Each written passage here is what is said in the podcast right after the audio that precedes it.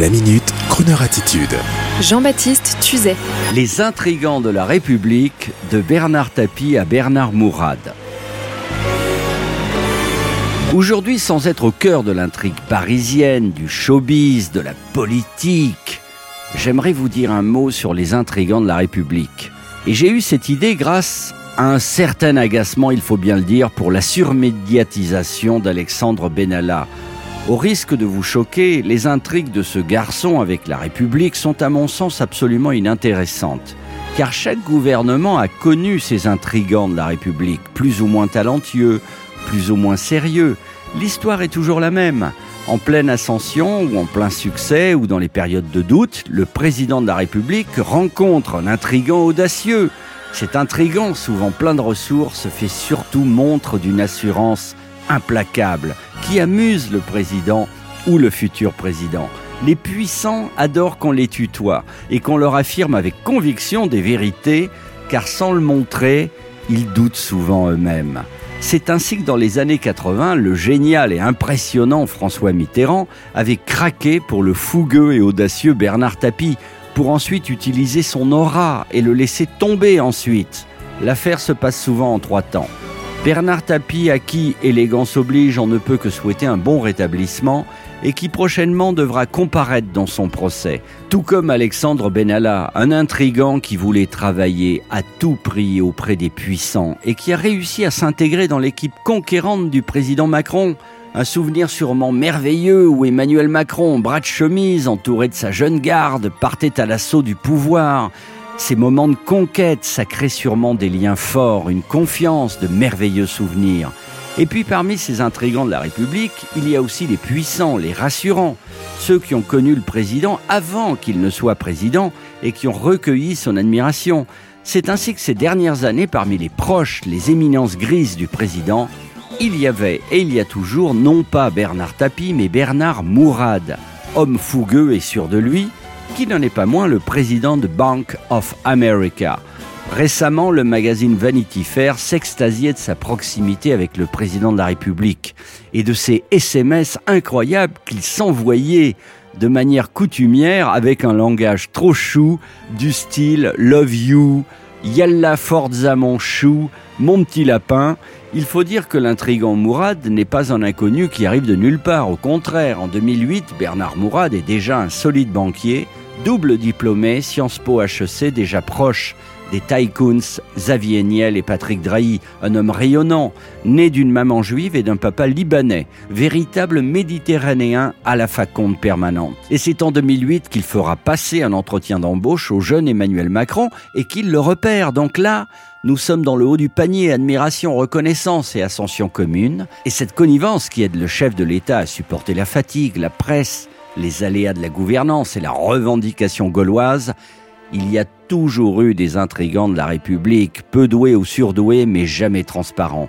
Alors bien sûr, pour citer le cas de Bernard Mourad, la presse n'aime pas qu'un banquier soutienne un ex-banquier devenu président. Combien de fois a-t-on dénoncé la mise en avant du président Macron par le pouvoir bancaire, par le pouvoir des tycoons du digital type Drahi ou Xavier Niel En fait, toutes ces histoires sont des histoires d'hommes, un peu comme la rencontre du futur président à une table du restaurant La Rotonde à Montparnasse au premier étage. Les Macron dînent en même temps que les deux Villiers. Les deux hommes se parlent et une alliance se crée. Puis le président va assister ensuite au spectacle du Puy du Fou et il adore. Dans ces métiers d'affinité élective et de haute tension, rien n'est impossible. Et c'est cela la Croner attitude. Une rencontre dans un club entre Sinatra et un avocat, une histoire de regard de femme, et c'est la bagarre. Et puis après, les deux hommes se réconcilient autour d'un verre, et l'avocat bagarreur devient celui de Sinatra. Une affaire d'homme. Et sur ce, voici l'un des artistes préférés de la station. Nous avons tourné une émission de télévision ensemble avec Serge Calfon il y a quelques années. Et donc notre amitié est indéfectible, genre mafia. Donc, je vous l'impose. Comment, madame? Quel plaisir que cette imposition Eh bien, je me réjouis de cet impôt charmant. It's wonderful. It's marvelous. you should care for me. It's awful nice It's paradise. It's what I love to see. You've made my life so glamorous. You can't blame me for feeling amorous. Oh, it's wonderful. It's marvelous that you should care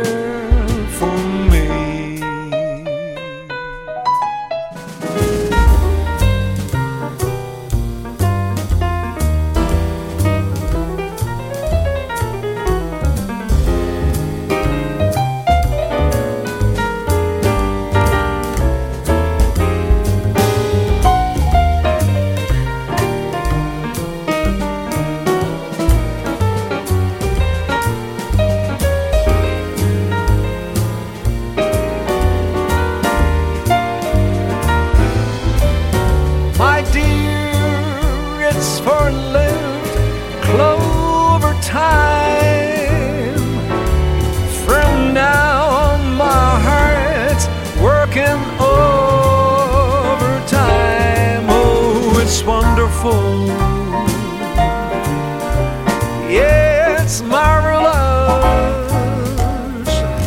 that you should care for that you should care